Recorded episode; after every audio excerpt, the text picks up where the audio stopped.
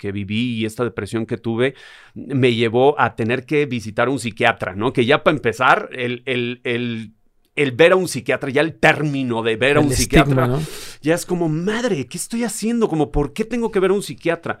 Eh, empecé a tomar un, un, antidepresivo que se llama escitalopram por qué de, de, esta sensación de vacío y sin embargo existe esa sensación de vacío. Es muy complicado, es muy complicado lidiar con ello. ¿Qué estás haciendo tú para que la gente tóxica esté cerca de ti y seas, seas como también es una presión social de tienes que ser una mejor persona? No, güey, tienes que ser lo que tú necesites ser en el momento que necesites serlo, ¿no? De pronto también... Eh... ¿Qué hubo?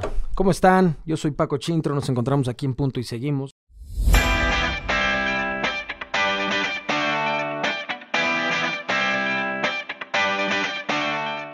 Quiero agradecer a la banda de Tom Studio, al productor Víctor Cruz. Y lo que siempre platicamos, ¿no? Que la salud mental es igual de importante que la, que la salud física. Que el problema no es lo que te pasa, sino es lo que haces con lo que te pasa. Hoy quiero presentarles a un amigo que quiero mucho, que admiro, actor, conductor, modelo, cantante, músico, orgullosamente tatuado. Adrián Cue, ¿cómo estás, carnal? ¿Cómo estamos, hermanito? Bien, bien, bien. La verdad es que muy contento. Nervioso un poco porque de pronto venir a este tipo de pláticas es como complicado, ¿no? De, pronto como desnudarse un poco y abrirse a este tipo de pláticas este, es complicado, pero, pero siempre que se hace con un amigo es, es más sencillo. Muchísimas gracias. Sí, porque la onda de, de, este podcast, de esta plática, era eh, que estos temas tabús, ¿no? Estos temas de ansiedad, de depresión, en, los programas anteriores he platicado que del 2020, que fue un año muy complicado para todos nosotros, ¿no? Todos, claro. Todos conocemos a alguien que, que perdió, o sea, que, que, que, murió a causa de este virus. Yo perdí a seis tíos, imagínate. Y aparte, eh, la cuestión de los negocios, de la incertidumbre, ¿no? De no saber qué está pasando. Entonces, estaba leyendo que la palabra ansiedad y la palabra depresión eh, fueron las dos palabras más buscadas en Google Mundial 2020, ¿no? Que la OMS, que es la Organización Mundial de la Salud, estaba pronosticando que en el 2025 la depresión iba a ser el principal problema a nivel mundial. Y estas cifras eran antes del COVID.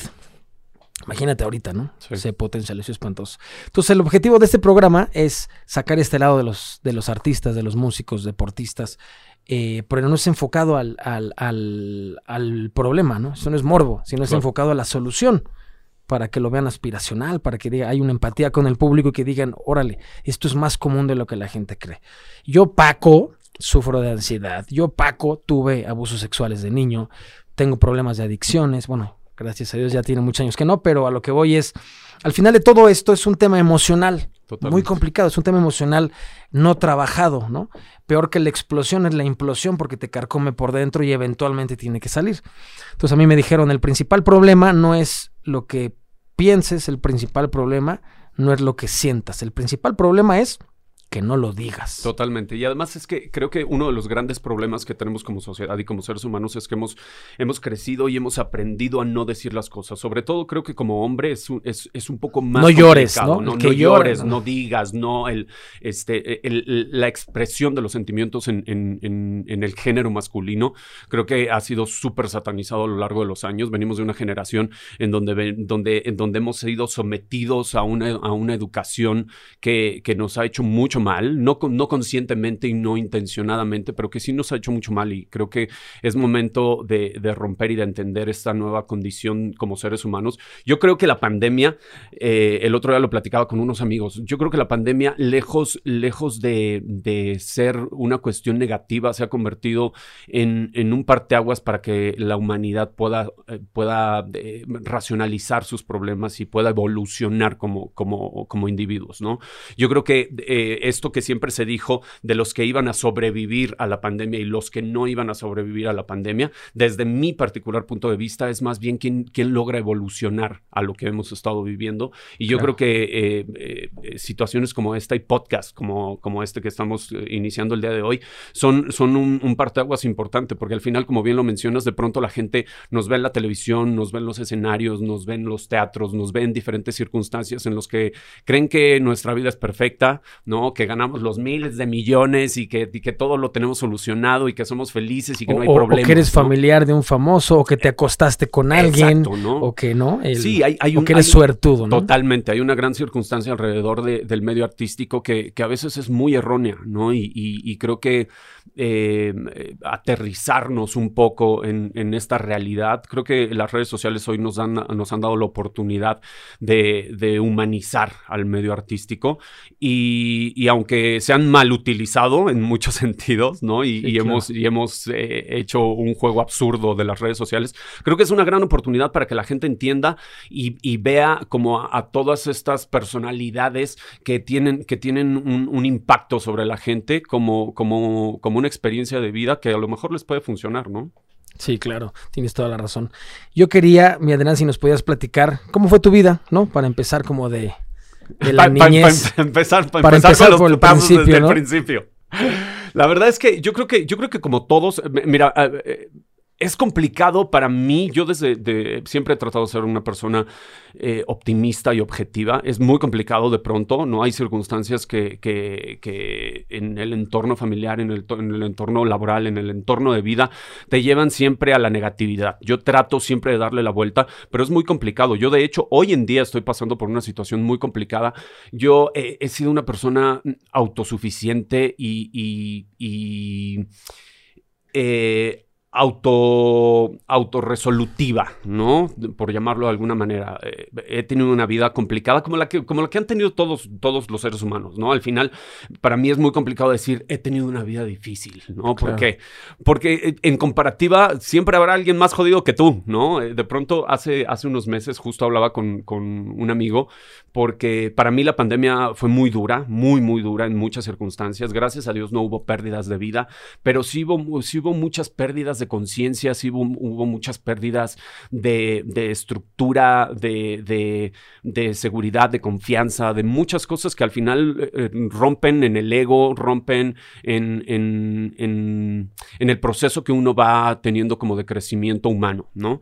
Este, y me vino una depresión muy fuerte, muy fuerte. Yo creo que es la depresión más fuerte que he tenido. Eh, ¿Habías tenido episodios? Sí, sí, soy, soy, mira, yo creo que toda la gente que, que somos artistas, y que tenemos como esta sensibilidad, ¿no? Hay como un dark side escondido. Sí, hay un dark side inevitable, ¿no? Y, siempre creo que aunque, aunque haya quien sepa manejarlo mejor que otros o quien tenga más posibilidades como de, trabajar con ello, todos somos, unos, somos, somos unos entes depresivos en, en ciertas medidas, ¿no? Creo que también eso nos da a nosotros como artistas la oportunidad de poder tocar esas fibras que hagan mover otras fibras en otros seres humanos, ¿no? Por lo menos yo, yo he hecho uso de, de, esa sensibilidad a lo largo de mi carrera y a lo largo de mi vida para poder trascender de una forma diferente como artista, ¿no? Yo siempre me he considerado un artista que, que, se dedica al arte por el arte, no por el hecho de ser famoso, no por el hecho de, alimentar el ego. Eh, sí, no, es, es, más, es más, es una, una necesidad honesta de expresión y de, y de sensibilización hacia, hacia cosas que me parecen importantes como lo que venimos hablando en, en, esta, en esta plática, ¿no? Eh, siempre he sido una persona que ha trabajado con sus, con sus miedos, con sus inseguridades, con sus temores, con sus, con, sus errores, con, con, las cosas negativas que en su momento ha, tenido mi circunstancia de vida. Y, nunca me habían sobrepasado, ¿no? Siempre había tenido la capacidad de poder trabajar con ellas y de seguir adelante y de, y de transformarlas y de evolucionarlas. Después de la pandemia me vino una depresión eh, fuertísima, fuertísima de venir manejando y de repente ponerte a llorar mm, porque sí, ¿no? Así de, güey, ¿qué está pasando? ¿Por qué estoy llorando? ¿No? O sea... Y, de no quererte levantar de la cama. Yo afortunadamente, insisto, soy, soy muy proactivo, ¿no? Difícilmente, difícilmente soy de las personas que se tiran en la cama a que le den las seis de la tarde y siga metido en la cama llorando. No, no me lo permito a mí mismo porque creo que justo son esas líneas en las que, en las que uno tiene que ah, dar el, push para, para salir adelante. Sin embargo, eh, esta, esta situación, esta última que, que viví y esta depresión que tuve, me llevó a tener que visitar a un psiquiatra, ¿no? Que ya para empezar, el, el, ver a un psiquiatra, ya el término de ver a un psiquiatra, ya es como, madre, ¿qué estoy haciendo? Como, ¿por qué tengo que ver a un psiquiatra? Eh, empecé a tomar un, un, antidepresivo que se llama escitalopram. que por lo que entiendo es de los, de los más nobles, de los más tranquilos, del no, o sea. Que por lo que entiendo, yo también lo tomo.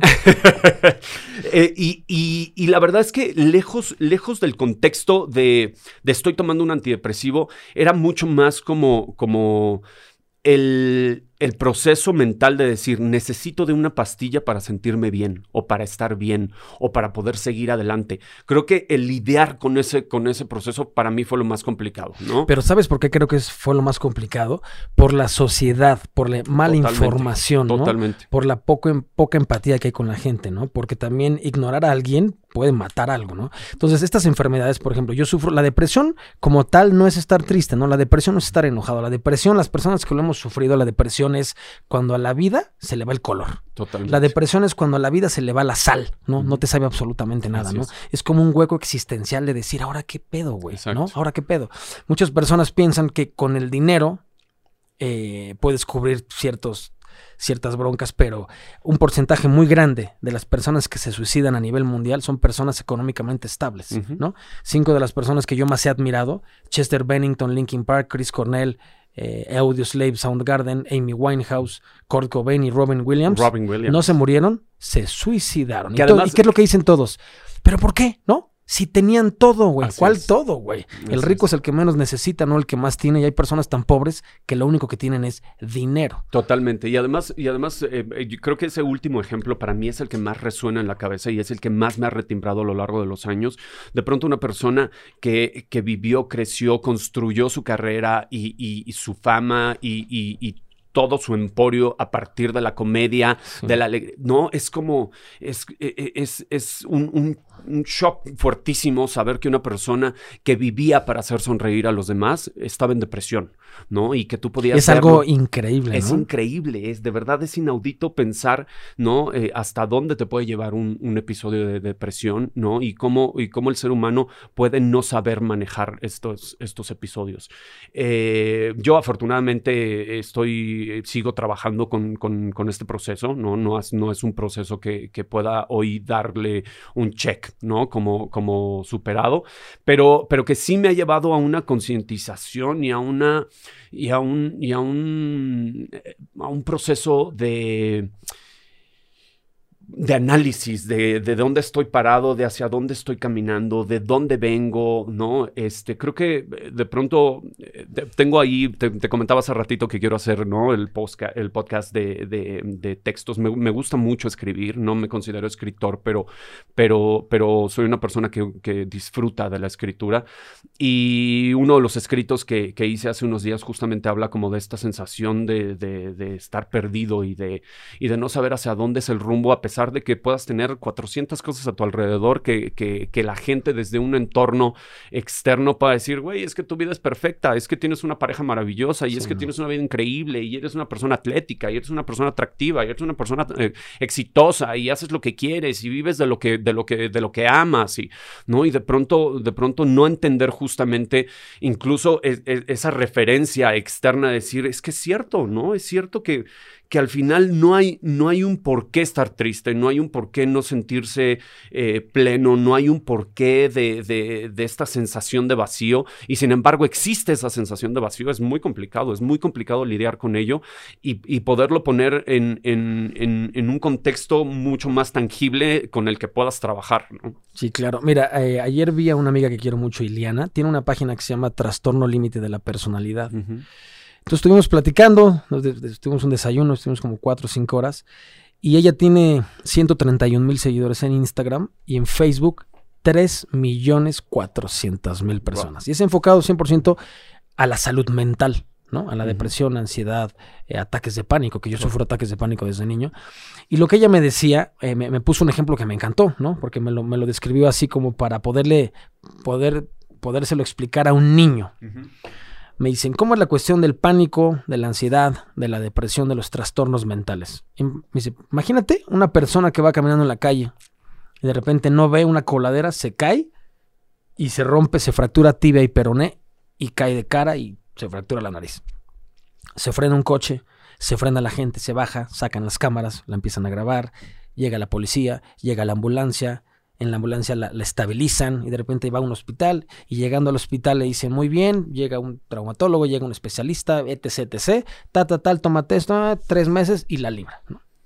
Es un proceso normal, no es un proceso en, que la gente, lo que podría llegar a pasar. Y ahora imagínate lo mismito, que vaya la misma persona, que vaya caminando, que se caiga en la coladera, que se rompa la tibia y el peroné, y que la gente le diga, párate, no pasa nada, güey. A ver, güey, tienes dinero, tienes salud, en sí hay niños que están muriendo. Yo conozco mucha gente que han asesinado, y tú con tus mamadas, mm. párate. Entonces, ella se empieza a sentir mal por el simple hecho de ser tú. Sí, sí. Tú dices, espérame, güey. Bueno, tú te paras, madres. ¿Por qué? Porque traes rota la tibia del peroné. Entonces, échale ganas. Sí se puede. Es cuestión de respirar. Esto es mental. No, mam. Y mm. Eso pasa con la depresión y con la ansiedad. Totalmente. Que la gente no sabe. Yo lo que les he dicho, yo lo que, la misión que tenemos como todo el grupo es estos temas, bajarlos a un plan terrenal, normalizarlos. A mí me encantaría, siempre que llegas a terapia te dicen, de los 0 a los 5 años de edad se forja la autoestima futura de un niño, ¿no? La frase que siempre uso, si a un niño lo alimentas con amor, sus miedos mueren de hambre. Claro. Cuando llegas a terapia, siempre te dicen, pues vámonos para atrás, a huevo, ¿no? Como empecé ahorita la entrevista, vámonos para atrás. Entonces yo siempre les he dicho, qué chingón sería que desde niños pudieras tener terapia. claro. Y no, güey, ponte a tocar la pinche flautita y mamás que te ponen. pero imagínate que desde niño pudieras eh, conocerte, ¿no? Eh, llevar a, un niño, porque estos temas son súper complicados. Y a mí algo que me ha dado, que, con lo que me ha costado mucho trabajo batallar, es con la cuestión de la soledad. Porque la soledad está aquí. La soledad está aquí. Sí, sí. ¿No? Yo toqué en un escenario, en el Vive Latino, cerramos un escenario hace muchos años. Había, ¿qué será? 40 mil personas. Y es de los días más solitarios de toda mi vida. Totalmente, totalmente. Yo creo que además tenemos, tenemos eh, muy mal equilibrado y muy mal entendido el, término, el, el, término de soledad, ¿no? Yo la verdad es que, por ejemplo, disfruto mucho de mi solitud. Yo disfruto mucho de estar conmigo mismo, lo disfruto mucho, pero me disfruto más a mí mismo estando acompañado, que es muy diferente, sí, claro. ¿no? Cuando, cuando, cuando te disfrutas, pero, pero prefieres estar acompañado, es un término que, que no, que, que, que es razonable y que al final es, es una parte más como de como de gusto que de necesidad, ¿no? Cuando, cuando tú aprendes a estar contigo y cuando te disfrutas, pero sabes que eres un mejor elemento cuando estás con alguien más porque, porque te construyes de una manera diferente, es, es bien diferente que cuando necesitas estar con alguien más. Y en cuanto al tema de lo, de lo que mencionabas, ¿no? De, este, de esta falta de empatía de la gente, fíjate que justo cuando, cuando comencé yo este proceso, ¿no? Este, de pronto había gente que me decía, güey, pero es que tú lo tienes todo. ¿no? O sea, no, no, no, no, tendrías por qué estar, no tendrías por qué estar triste, no tendrías por qué estar deprimido. Hay gente que está mucho peor que tú. ¿No? Siempre, siempre. Y, no, le hace, y no le hace la mamada como eh, Exacto, ¿no? Siempre recurrimos al. Siempre hay alguien más jodido que tú. Y, de, y, y, y era un término que a mí me, me enfurecía, ¿no? Era como, como ¿por, qué, por, qué, ¿por qué menospreciar y por qué minimizar lo que yo estoy viviendo en este contexto de compararlo con alguien que evidentemente puede estar más jodido que yo? yo ¿Sabes? Mi, mi, depresión, mi tristeza o mi necesidad de algo no, no, no pende en, en torno a, a, las necesidades o a, o a los sufrimientos de los demás. E-, es, una cuestión personal y es una cuestión individual, ¿no? Y un día, eh, hablando, hablando con, una persona que ha sido para mí eh, un, un, parteaguas para poder salir adelante en este proceso, eh, y, haciendo este comentario de una forma muy particular, entendí que de pronto cuando, cuando la gente te dice, es que no te enfoques en lo negativo y mejor da gracias por lo que sí tienes, y al final siempre hay gente que está más jodida que tú, y es verdad, creo que es, es, es este darle la vuelta a la tortilla y decir, güey, sí estoy muy jodido, pero si aprendo a agradecer y a enfocarme en las cosas positivas, pues ya tienes ahí un escalón más, ¿no? O sea, ya no es un puta, no tengo dinero, no, puta, no tengo pareja, puta, este, eh, estoy mal de salud, ya es un, mm, bueno, tengo familia que está cerca de mí. Gracias Dios, o gracias vida, o gracias a lo que tú creas, ¿no? Gracias universo. Creo que, creo que si, si, si, si esta manifestación de comparativa eh, aprendemos como, como abrazarla desde, desde un entorno no de comparativa con el sufrimiento de los demás, sino, sino desde, este, desde este tono de agradecimiento a la vida, de decir, sí estoy muy jodido, sí estoy muy jodido, sí está muy pinche la situación, pero hay muchas cosas de las que puedo agradecer y de las que puedo agarrarme para poder salir adelante. Creo que el contexto se vuelve bien diferente. Lo que pasa es que como seres humanos, como bien lo decíamos y como bien lo mencionaste, no tenemos esta educación, no tenemos esta terapia de alguien que te diga, güey, correctamente el, el, término de, hay siempre hay alguien más jodido que tú, ¿no? Creo que cuando, cuando lo canalizas de una forma diferente y desde una forma mucho más profesional, creo que un psicólogo te diría, güey, mejor agárrate de las cosas positivas y agradece y enfócate en ellas. Las cosas malas siempre van a existir, siempre va a haber cosas malas, porque al final el universo es un equilibrio, siempre tiene que haber cosas malas para poder darle el valor a las cosas positivas. Cuando empiezas a entender las cosas de esa manera, entonces empiezas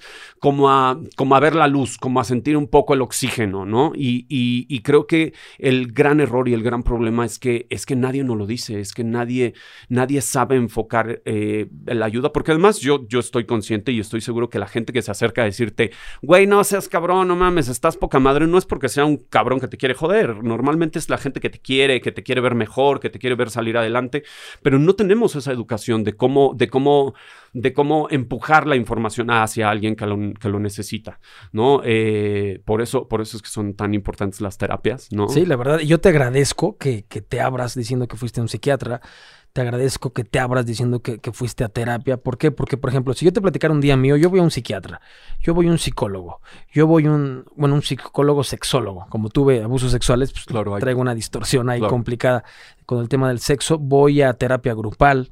Entonces, esa es mi necesidad, ¿no? Yo te podré decir, voy porque me gusta o no me gusta, no sé es mi necesidad. Muchas veces la vida no te da lo que quieres, la vida te da lo que necesitas. y en mi caso mi necesidad es tratar estos temas, porque solo no se van a, no se van, no se van a aliviar. Y muchas veces uno de los principales problemas con los que yo me he topado, con lo que yo he visto, es que la, eh, hay una frase que siempre utilizamos aquí en el programa, que es, si tú quieres llegar rápido, ve solo, si quieres llegar lejos, ve acompañado. Así es. Y la gente se la quiere echar solo, ¿no? entonces, nosotros lo que siempre platicamos es, no somos especialistas. Yo no soy terapeuta, psicólogo, psiquiatra, nada. Somos personas que compartimos experiencias, por ende hay una esperanza, una fortaleza y por ende viene una esperanza, ¿no? Porque lo que queremos es que la gente diga, a mí me pasa, a mí me pasa. Y, estamos como tan, tan reprimidos a, guardar nuestras, nuestras emociones. Cuando eres niño no llores, no lo saques, ¿no? Y de repente, en mi caso, yo me di cuenta que una de las en mi caso, ¿no? La, única solución fue hablarlo, decirlo, enfrentarlo, ¿no? Eh, en la, vida hay situaciones malas que se pueden convertir en pésimas. Claro. Entonces, el segundo cerebro que está en el estómago es cómo comes, cómo... A mí me, me, me, otra me escribió una chava, ¿no? Me dice, oye Paco, eh, ¿la depresión se quita? ¿No? ¿La ansiedad se quita? Y le contesté, sinceramente, no sé sinceramente, a mí no se me ha quitado. Pero ha bajado muchísimo.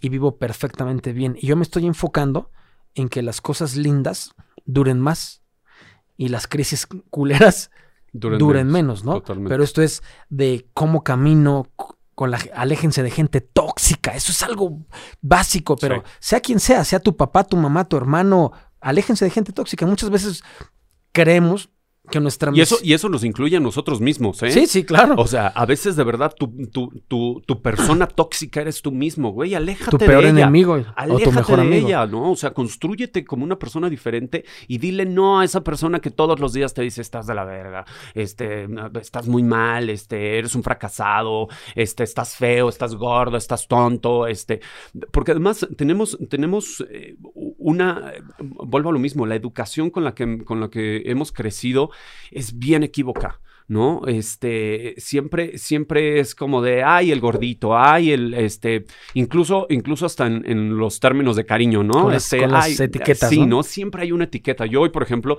estoy peleadísimo con el, con el, con el, este, ellos, el, este, ¿no? Y todas esas cosas, porque además creo que en, en esta lucha de quitarle etiquetas a las cosas, güey, o sea, pasamos de tener tres etiquetas a ahora tener 45, ¿no? Porque antes eras eh, homosexual, heterosexual o bisexual. Ahora ya eres este, pansexual. o sea, en esta lucha de querer hacernos, de querer globalizarnos y de querer construirnos en un solo ente, le hemos puesto etiquetitas más chiquitas a las cosas y cada vez nos etiquetamos más y cada vez nos ponemos más, más este, nombres y más apelativos y más adjetivos a cosas que simplemente son, ¿no? Y que tendríamos que dejar de, de, investigar y de ponerle tiempo a cada una de esas cosas y mejor considerar cómo somos como seres humanos y cómo nos comportamos como seres humanos, independientemente de las cosas que te puedan gustar o no te puedan gustar. Y yo creo que eso justo viene de la parte en cómo hemos sido educados y de, todo lo que se nos viene diciendo desde que somos pequeños, ¿no?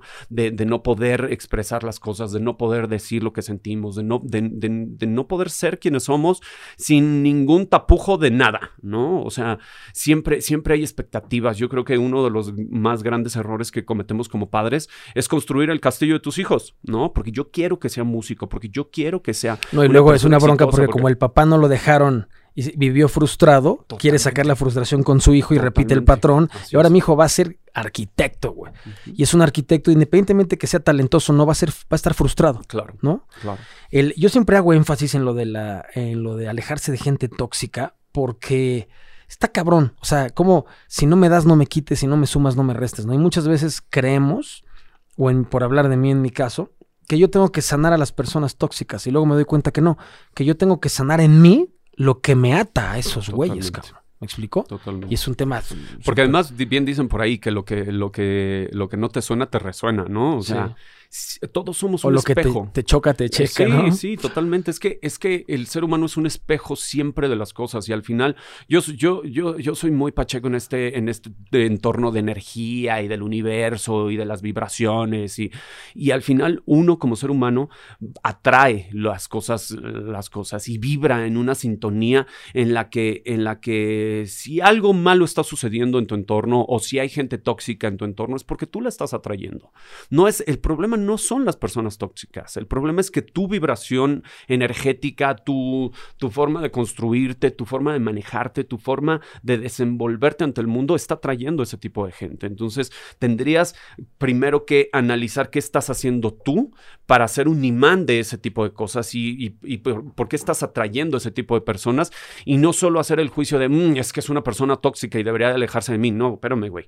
O sea, ¿qué estás haciendo tú para que la gente tóxica esté cerca de ti y seas, seas como este panal en el que las abejas están, están alrededor o incluso las moscas están alrededor y están viendo que absorben de ti, ¿no? O sea, creo que, creo que tendremos que aprender como, como a, desmembrarnos, a, entendernos a nosotros mismos, porque además de pronto un poco eh, el, tema de la depresión y de, todo esto que, que, sucede hoy en día es justamente eso, que no nos conocemos. ¿Esto, esto lo platicaste? Con gente cercana?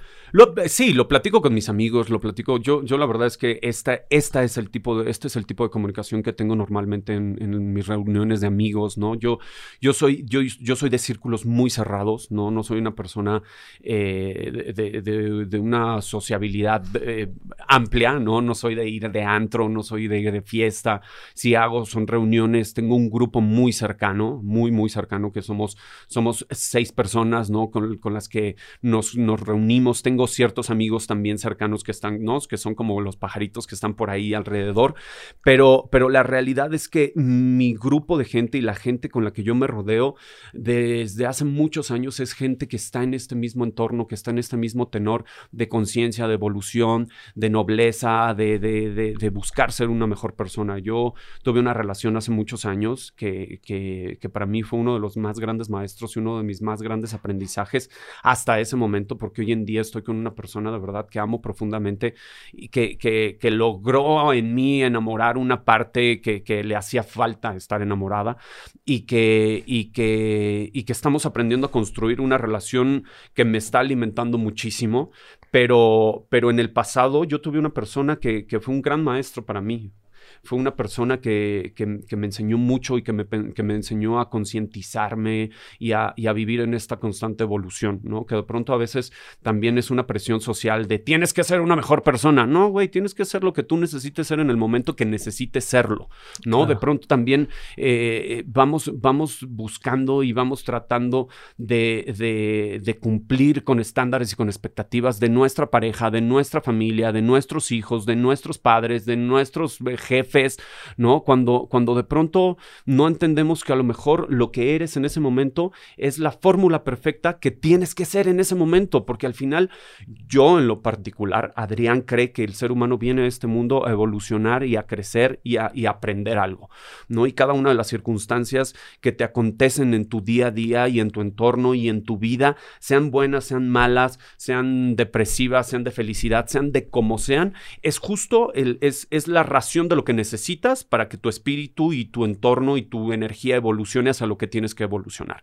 Y a veces estamos muy peleados con eso, estamos muy peleados con el aprendizaje, estamos muy peleados con, con, con, equivocarnos, ¿no? Cuando, cuando de pronto, ¿cómo chingados vas a saber que estás bien si no te equivocas? Yo siempre, siempre pongo un ejemplo que a lo mejor suena muy tonto y que, y que, y que si lo analizas no es tan tonto. Si tú te metes en una habitación que nunca, en la que nunca has estado, a la que nunca has visitado, que no conoces en lo absoluto, en completa oscuridad, te metes sin haber visto absolutamente nada. ¿Cómo, ¿Cómo sabes cuál es la mitad de la habitación?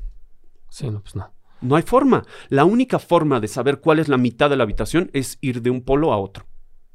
Cuando tú vas a una pared, en completa oscuridad y tocas esa polaridad y luego recorres toda la habitación y vas a la otra parte de la habitación y tocas la otra pared, entonces puedes generar una conciencia de dónde es la mitad de la habitación.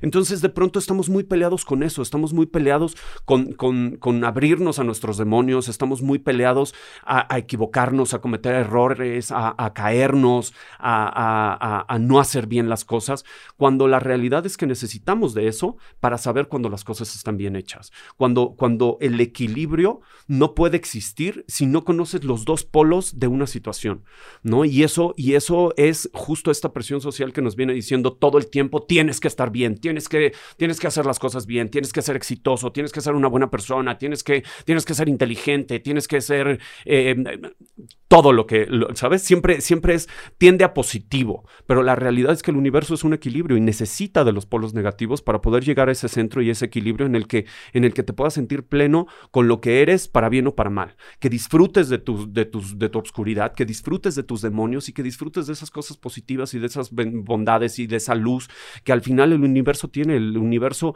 tiene noche y día. Si no tuviéramos noche no podríamos descansar para disfrutar la luz del día y para vivir ¿no? E, e, este entorno de, luminosidad y de ver las plantas y de ver los árboles de pronto estamos muy peleados con esa polaridad y necesitamos de esa polaridad, creo, para encontrar un equilibrio.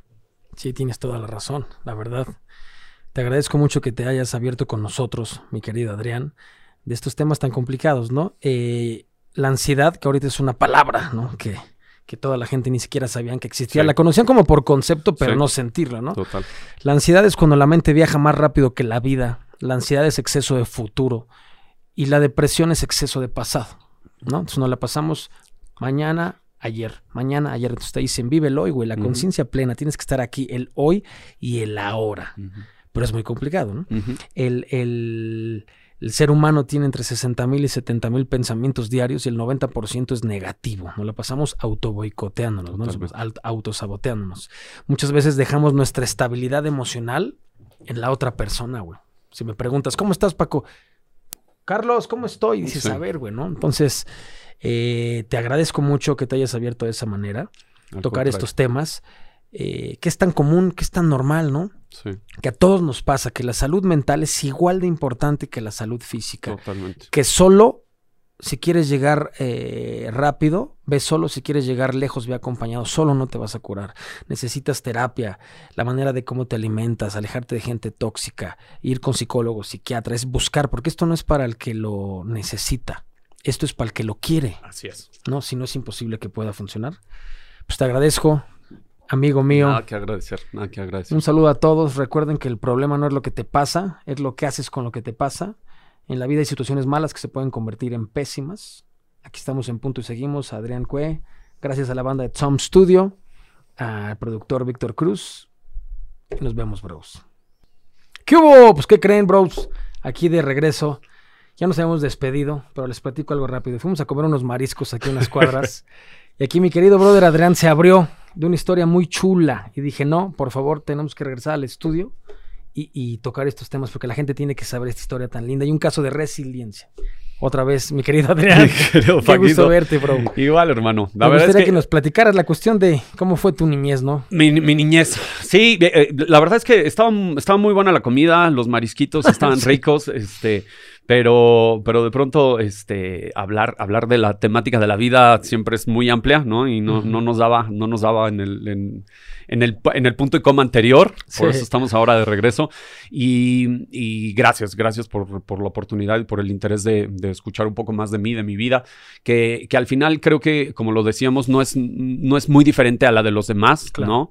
Pero que si bien hay, hay muchas anécdotas que, que quizá podrían funcionar o ayudar en, en beneficio de, de muchas otras personas, ¿no? De pronto lo platicábamos en la comida, la, la gente nos ve, ¿no? Como en este rollo de, de pues es, es artista, sale en la tele, este, seguro tiene... Su vida es perfecta. Seguro, seguro tiene un chorro de lana, este, las viejas andan detrás de él, este, pues, no, ¿de qué sufre? No pasa nada, ¿no? Y, y no, la realidad es que eh, hay, hay, hay El- una no saben historia. el esfuerzo y el trabajo previo para poder llegar a ese Sí, punto. yo, yo te decía, te decía en la comida, yo soy de las personas que cree que la, que la vida tiene, tiene dos, dos modus operandum, ¿no? El, el- el que, el que pagas la factura y luego vives la vida, y el que vives la vida y luego pagas la y factura. pasas a la caja a pagar. Exacto, ¿no? Yo, yo afortunadamente, y lo digo, lo digo de verdad de corazón, siento que soy muy afortunada porque, eh, eh, porque yo tuve que pagar la factura desde muy pequeño y, y hoy que estoy iniciando la segunda mitad de mi vida, ¿no? A los 41 años, eh, es, es como ese margen en el que uno mira atrás y dice, ay, caray, ¿no? Ya me aventé 40 años de vida, ¿no? Y ya estoy pisando la segunda mitad. Me siento muy afortunado de, de haber vivido todas las cosas que he vivido y de haber, perdón, de haber tenido todo el aprendizaje que, que hoy en día eh, estoy tratando de, de- de llevar a la práctica, ¿no? Este, yo, yo vengo de una familia... eh, no me gusta usar el término humilde porque al final la humildad en- engloba muchísimas cosas que quizá no hacen referencia a lo que uno quiere, quiere enfatizar, ¿no? Vengo de una familia que creció en Tepito, literal, ¿no? Cuando, cuando le digo a la gente que yo, que yo soy de Tepito no me creen, pero sí, de verdad, yo, yo crecí en Tepito, yo, yo anduve por las calles, ¿no? Ahorita, antes de entrar a- a- al estudio otra vez, estábamos platicando de las migas y de, de los tacos. este y platillo de- típico Sí, que ¿no? Este, de, de las carnitas de, de, Chabelo, este, muchas, muchas cosas que, que, son parte de mi infancia y que son parte de eso, de eso que yo, que yo, que yo he tenido como, como herramienta para formar mi, mi carácter.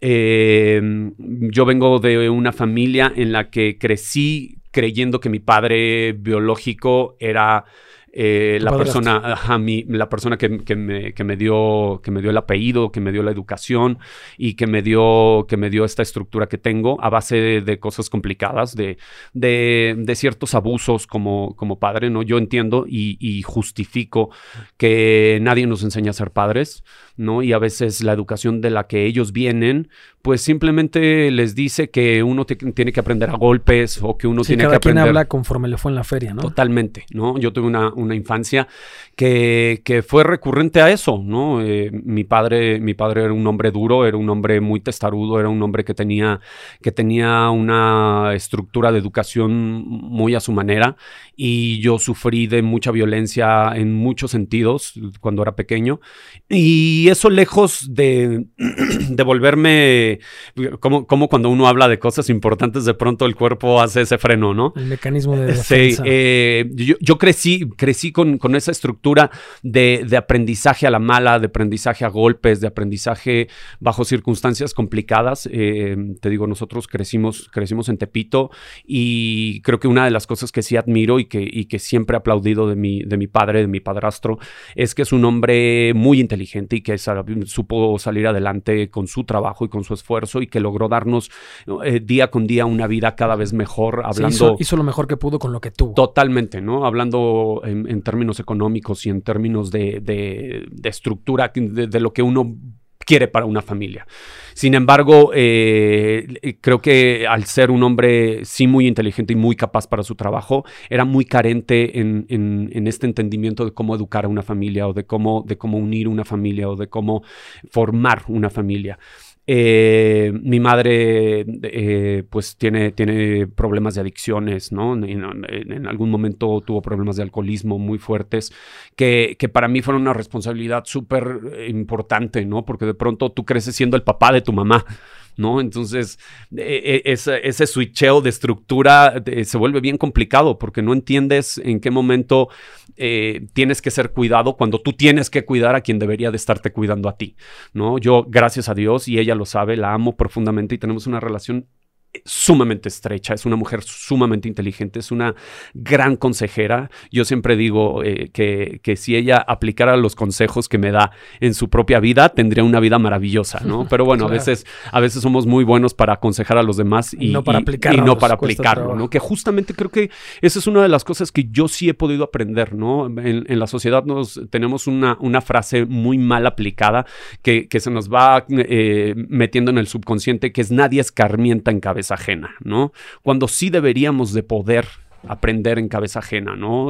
Podremos deberíamos de, tener esa capacidad de poder ver los errores de los demás y entender que, yo no quiero pasar por ahí, ¿no? En el tema de las adicciones, yo vengo de una familia llena de, adicciones, ¿no? Este, eh, uno, uno, de mis primos, como te lo platicaba, este, hoy en día tiene, tiene un problema de, este, no es bipolaridad, de esquizofrenia, eh, eh, que es raíz de, consumir crack, de, de consumir consumir solventes.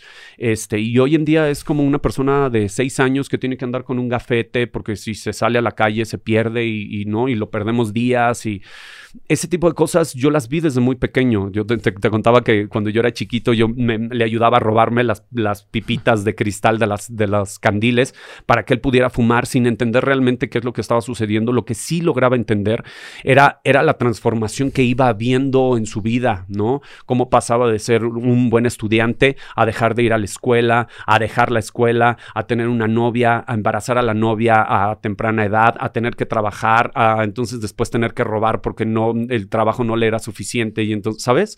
Este tipo de estructuras que, que, que, por supuesto no se las deseas a nadie, pero que si eres inteligente y si eres y si tienes cierta conciencia, puedes aprender de ellas. Yo, gracias a Dios, nunca he tenido vicios, no bebo, no me drogo.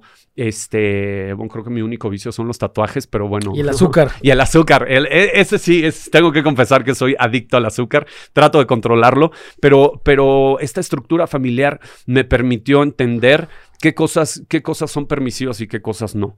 Y, y por supuesto cometo muchísimos errores, me he equivocado muchísimo, eh, soy una persona en constante evolución, en constante aprendizaje, pero, pero mi infancia, eh, esa infancia de, carencias, esa infancia de golpes, esa infancia de, de ver familiares y de ver personas amadas eh, cayendo. En el pues en, en, los problemas de los vicios o en la inconsciencia de, protegerse a sí mismas, me dio a mí la oportunidad de poder ser la persona que soy hoy. Y creo que una de las cosas que, de las que sí puedo jactarme es de estar orgulloso de quién soy, de, saber que Adrián Cue es una persona que, que, se respeta a sí mismo, que, busca constantemente ser una mejor persona, que trata de ser la mejor versión posible, ¿no? Eh, que evidentemente comete muchos errores, ¿no? Que se equivoca enormemente, que se tropieza, que se cae, pero que busca siempre levantarse y que busca siempre aprender de las cosas positivas. Eh, la historia de mi, de mi familia biológica también es un golpe duro, ¿no? Yo cuando, cuando supe que mi papá, que, mi padrastro no era mi papá, que fue a, los 11 años. ¿A los 11 años te enteraste que tu padrastro era tu Así es. Mi mamá, eh, te digo, tenía episodios muy complicados y en uno de esos episodios tuvo, tuvo un, pleito muy fuerte con mi padrastro. Y entonces, este, ya, ya sabes, cuando somos niños, de pronto los niños tienen, tienen una malicia inconsciente muy, muy, muy llevadera. Eh, tengo por ahí algunos tíos que pues tampoco son tan buenas personas y entonces ya sabes, van diciéndole como cierta información a sus hijos que no les corresponde. Y entonces ya había muchos años atrás de, que llegara esta información a mí, de que mis primitos me decían, ah, es que, es que Javier no es tu papá, ¿no? Y yo no entendía como, como de dónde venía todo esto. Si bien yo no me sentía parte de, ese contexto familiar, pues no entendía qué, sucedía cuando cumplí 11 años y mi mamá me dijo que, que, que no era mi papá.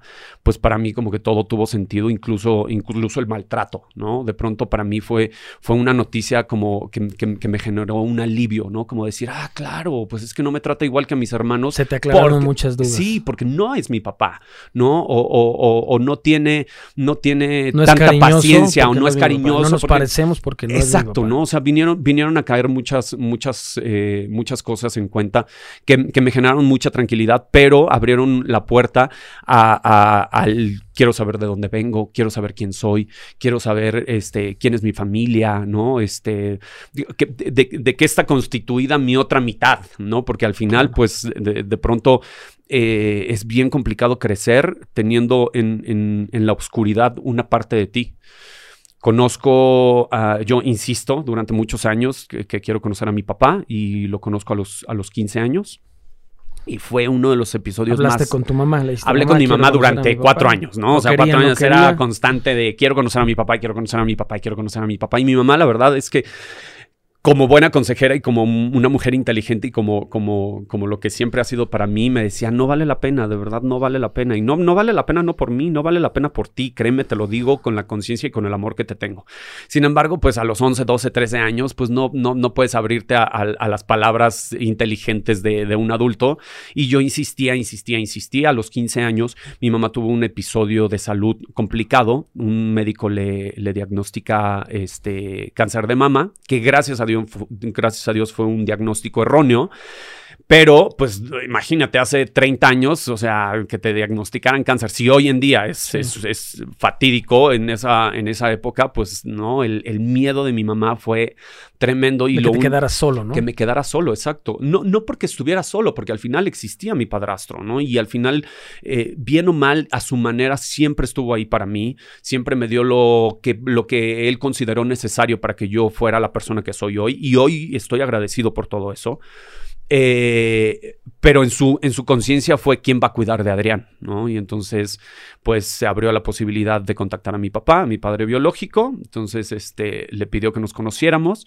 Me acuerdo, me acuerdo muy bien de la, de, la escena porque nos quedamos de ver en un, en un restaurante. Y entonces yo llegué al restaurante, yo estaba eh, parado. ¿Tú solito? sí, yo solito. Mi mamá, mi mamá se quedó en casa. Yo estaba parado afuera, ¿no? Esperando a que alguien se acercara a decirme, hola hijo, y me diera un abrazo, porque yo no tenía no idea. fotos, no sabías. Yo no tenía ni idea de cómo era físicamente, ni su altura, ni su color de piel, ni, ni, ni, ni, ni cómo vestía, ni cómo hablaba. No, yo no sabía quién era, ¿no? Entonces cada, cada, cada hombre adulto que se, que se acercaba a mí era como, como un rush de energía, como de, ah, no, no, no es, ¿no? Y hasta que llegó un hombre, se acercó a mí y me dijo, ¿este Adrián? dije, sí. Se dio la vuelta y se metió al restaurante. Y entonces yo me quedé como, what the fuck, ¿no? O sea, lo sigo, me quedo aquí afuera, ¿qué, qué, onda? Me di la vuelta, entré con él, él se sentó, este, eh, pidió, pidió un café, pidió un, refresco de cola y pidió y prendió un cigarro. Y entonces se reclinó en su, en su silla, cruzó las piernas y este se me quedó viendo, yo tenía 15 años y me dijo, este, bueno, ¿qué quieres saber? Entonces para mí fue como, en el subconsciente era un no quiero saber nada, güey. Quiero que me abraces y quiero que me digas, quería verte, quería conocerte, quería, quería saber quién eras. No, no, no, no, no quiero saber nada, ¿no? Pero, pero al final lo, lo, único que pudo venir a mi mente fue, fue un, pues quería conocerte, quería saber quién eras, quería saber quién soy, ¿no? Porque al final, pues eh, en, en, en este proceso energético y universal sabemos todos que somos una parte masculina y una parte femenina que son las que te constituyen, ¿no? Y yo quería saber cuál era la otra mitad de mí. Y entonces, este, como en una entrevista de trabajo, se soltó así en línea recta, este, bueno, pues mira, tengo cuarenta y tantos años y entonces, este, viví en Estados Unidos ocho años y este, y em, eh, me regresé, me casé, tengo dos hijos, este, tengo tantos hermanos, soy el, el, mediano de tantos hermanos, tengo dos hermanas, dos hermanos, no sé qué, mi mamá estuvo enferma, este, es parapléjica, mi papá tiene cáncer de próstata, este, me dedico a esto, trabajo de esto, no sé qué, la, la, la, este, ¿algo más que quieras saber? No te preguntó a ti nada. Nada. Y entonces yo, o sea, como, como tratando de asimilar la información y, no sabiendo cómo reaccionar, pues fue como, pues no, o sea, como algo más que quieras saber, pues, pues no, no, o sea, yo quería conocerte y saber quién eras y pues ya está. Ah, bueno, perfecto. Ah, perdón, no te, no te pregunté si querías tomar algo. Y yo, pues no, gracias. Ah, bueno, entonces podemos pedir la cuenta. Y yo, pues, este, pues sí, pidió la cuenta, le trajeron la cuenta, la pagó, me dijo, este, ¿quieres que te lleve a tu casa? Le dije, no, no te preocupes, este, pues vivo muy cerca, me voy caminando. No, no, no, no, no, te llevo, no sé qué. Total, se levantó, salió del restaurante, yo salí detrás de él, me subí al coche a un lado de él. Él iba manejando completamente en silencio, llegamos a mi casa y antes de bajarme me dijo, oye, nada más te voy a pedir un favor. Este, yo, mi familia no sabe nada de esto, entonces, este, te voy a pedir de favor que esto no trascienda. Y yo me quedé como, ok, ¿no? Pues, o sea, pues, ¿qué te digo? Me bajé del coche, entré a mi casa y así como entré, me subí a la recámara, me encerré, me tiré en la cama a llorar. Mi mamá, ¿no? Tocaba insistentemente, Adrián, ¿cómo está? Adrián, ¿qué pasó? Adrián, ábreme, Adrián, no sé qué. No quise abrir, yo le decía, no, no quiero contestar, no, no quiero hablar con nadie, por favor, déjame en paz, déjame en paz, déjame en paz. Se calla mi mamá, se desaparece unos cinco minutos y luego regresa. Oye, te hablan por teléfono. Y yo, ¿me hablan por teléfono? ¿Quién me va a hablar por teléfono si el teléfono ni siquiera ha sonado, no? Este, y yo no, no quiero hablar con nadie. Mi mamá, por favor, sal, contesta el teléfono porque te están, te están buscando. Y yo no voy a salir, no, o sea, no quiero hablar con nadie. Por favor, Adrián, sal, no sé qué, este, contesta el teléfono. Yo no, no voy a contestar. Me dijo, contesta, por favor, te habla tu papá. Y para mí fue como, se arrepintió. Güey, no mames, claro, le, o sea, me dejó, ¿no? Este, y le entró la conciencia y entonces, ¿no? Está hablando para decirme, ¿no? lo, feliz que está de haberme conocido le contesté, este, y me dijo, oye, este, nada más eh, se me olvidó, este, eh, darte algún número de contacto por si llegas a necesitar algo, este, escríbeme por favor, en ese entonces todavía se utilizaban los beepers, ¿no? Entonces me dio su número de beeper, cualquier cosa que necesites, me mandas un mensaje, este, cuídate mucho, no sé qué, y yo wow, no, yo tengo el teléfono, de, tengo el beeper de mi papá, la chingada. Evidentemente, ¿no? Mi mamá, en cuanto yo llegué, se dio la vuelta, fue, agarró el teléfono, le dijo hasta de qué se iba a morir, ¿no? Y entonces, pues, no, en esta, en, en, en, esta um, cagotiza que seguramente le puso mi mamá, pues haber dicho, bueno, pues mínimo le doy el teléfono al muchachito por si necesita algo. Durante muchos años yo intenté contactarlo mandándole mensajes de, ay, ¿cómo estás? Oye, a ver si nos podemos ver, a ver si podemos ir a comer. Jamás me contestaba. Y llegó un momento en el que, en esta situación complicada que yo vivía en familia y en casa, te digo, mi, mi papá, Javier, mi padrastro, este, pues era una persona muy estricta, ¿no? Y, y, las circunstancias conmigo eran, eran complicadas. En algún momento en la escuela me pidieron comprar un libro y entonces eh, siempre era un, un relajo pedirle cosas, ¿no? O sea, siempre era una complejidad enorme pedirle cualquier cosa. En esa ocasión me dio el dinero para comprar el libro y yo estúpidamente, adolescente de 15, 16, 17 años, pues me lo gasté. ¿En qué? Ni me preguntes en qué, no tengo ni la menor idea en qué me gasté lo del libro. Y después, ¿cómo recuperas el, ¿no? el dinero para comprar el libro? Y evidentemente no puedes llegar a casa a decir, ay, ¿qué creen? Me, me gasté el dinero porque te toca una chinga, no te van a comprar el, libro otra vez y, o sea, no hay, no hay solución a eso. Entonces, mi mejor amigo en ese entonces me dice, güey, pues escríbele a tu papá y pídele el libro, ¿no? Y entonces yo decía, no, güey, no, ¿cómo crees? Porque yo no quiero que mi papá piense que yo lo estoy buscando por dinero. Y este, no, no, no, no, no, no, no. Entonces, hasta que mi última opción fue tener que acudir a mi papá, ¿no? Porque yo tenía que entregar el libro. Entonces yo decía, igual le voy a escribir y tampoco me va a responder, porque pues nunca me ha respondido, como, como por qué tendría que hacerlo ahora, y más si le estoy pidiendo algo, ¿no? mágicamente y curiosamente me contesta, ¿no? Entonces nos vemos, me da el dinero para el libro y en mi, en mi, en mi consciente fue un, claro, pues esa es la la táctica en la que yo puedo tener estos acercamientos, ¿no? Entonces, durante mucho tiempo, yo lo que hacía era que le escribía de, oye, es que necesito tal cosa, este, ¿me puedes ayudar? Y entonces nos veíamos y ya cuando nos veíamos yo le decía, ay, no, ya, ya lo conseguí, muchas gracias, ya, ya pero, pero yo ya lo había visto, ¿sabes? O sea, siempre y utilizaba se veían, platicaban. Sí, exacto, ¿no? O sea, nos veíamos en un café, este, me acuerdo que nos veíamos en un café sobre Tlalpan Siempre nos veíamos en ese lugar. Este, gracias. Eh, nos veíamos en, el, en, el, café y entonces, este, pues platicábamos y era, y era para mí como esos momentos de acercamiento. Te estoy hablando que esto sucedía cada tres, cuatro meses, este, a veces pasaban seis meses y así, así fue, fue creciendo. Este, y nunca, nunca logré tener un acercamiento con él. Este, de muchos años yo le pedí conocer a mis hermanos, porque yo tengo dos hermanos por parte de él. Eh, pues en este rollo, ni siquiera como de, ni siquiera como de decir, quiero ser parte de tu familia, que sí me gustaría y si quisiera, pero pues no, si un día me los topo en la calle y quiero saber quién demonios son mis hermanos y no, hay, hay una historia muy, muy, muy curiosa. No voy a decir nombres porque entonces quemo a toda la familia, pero hay, hay, un, hay un entrevistador en el medio que es mi primo y que me entrevistó muchísimas veces, muchísimas veces. Y yo nunca supe que era mi primo porque...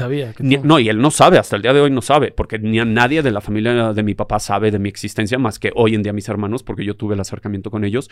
Pero, pero es muy curioso porque lo conozco hace 20 mil años, hemos estado en entrevistas juntos muchísimas veces y no, no sabíamos que era familia, él no, no sabe que somos familia, ¿no? Son, son como de esas circunstancias en las que, en las que de pronto uno, uno no entiende por qué el universo, por qué la vida, o por qué Dios, o por qué uno mismo decide estar en estas condiciones.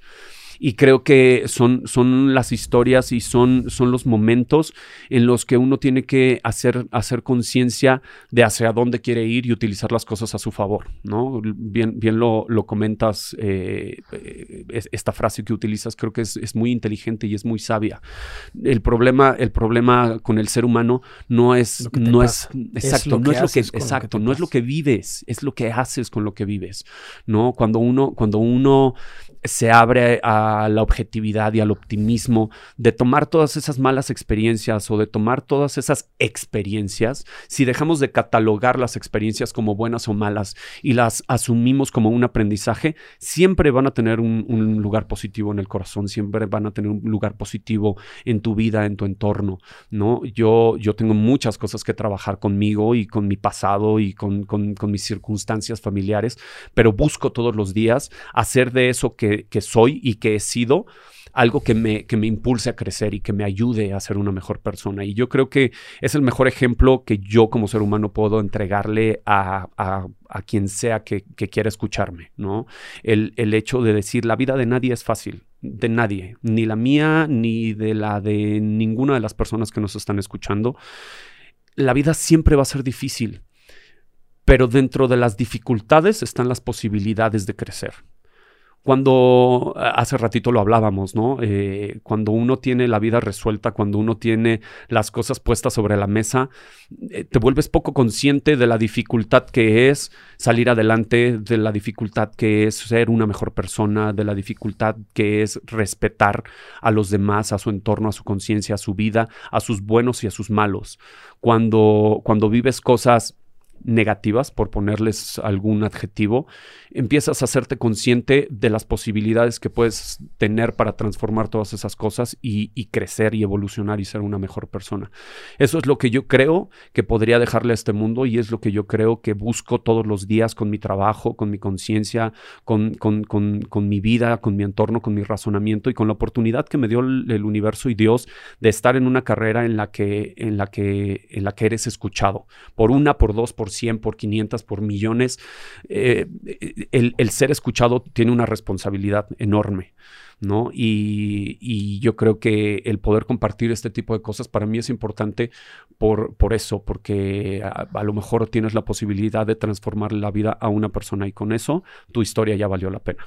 Claro, increíble, mi querido Adrián. Yo tengo una persona muy importante en mi vida que es mi, pues es mi amigo, psicólogo, confidente, padrino. Y yo le aprendo muchas frases, ¿no? Una de las que me dijo es, cuando tú ves para afuera sueñas, pero cuando ves para adentro despiertas, ¿no? Que el perdón es para ti, Porque Así muchas veces eh, la cruz de tu pasado no te deja vivir tu presente y el futuro pues ni siquiera existe. ¿no? Totalmente. Entonces, eh, yo platico mucho con él y él, fue el- porque yo, yo toda mi vida fui muy rencoroso, fui muy orgulloso y, el rencor pues, son horas cáncer que tú estás generando en el estómago, ¿no?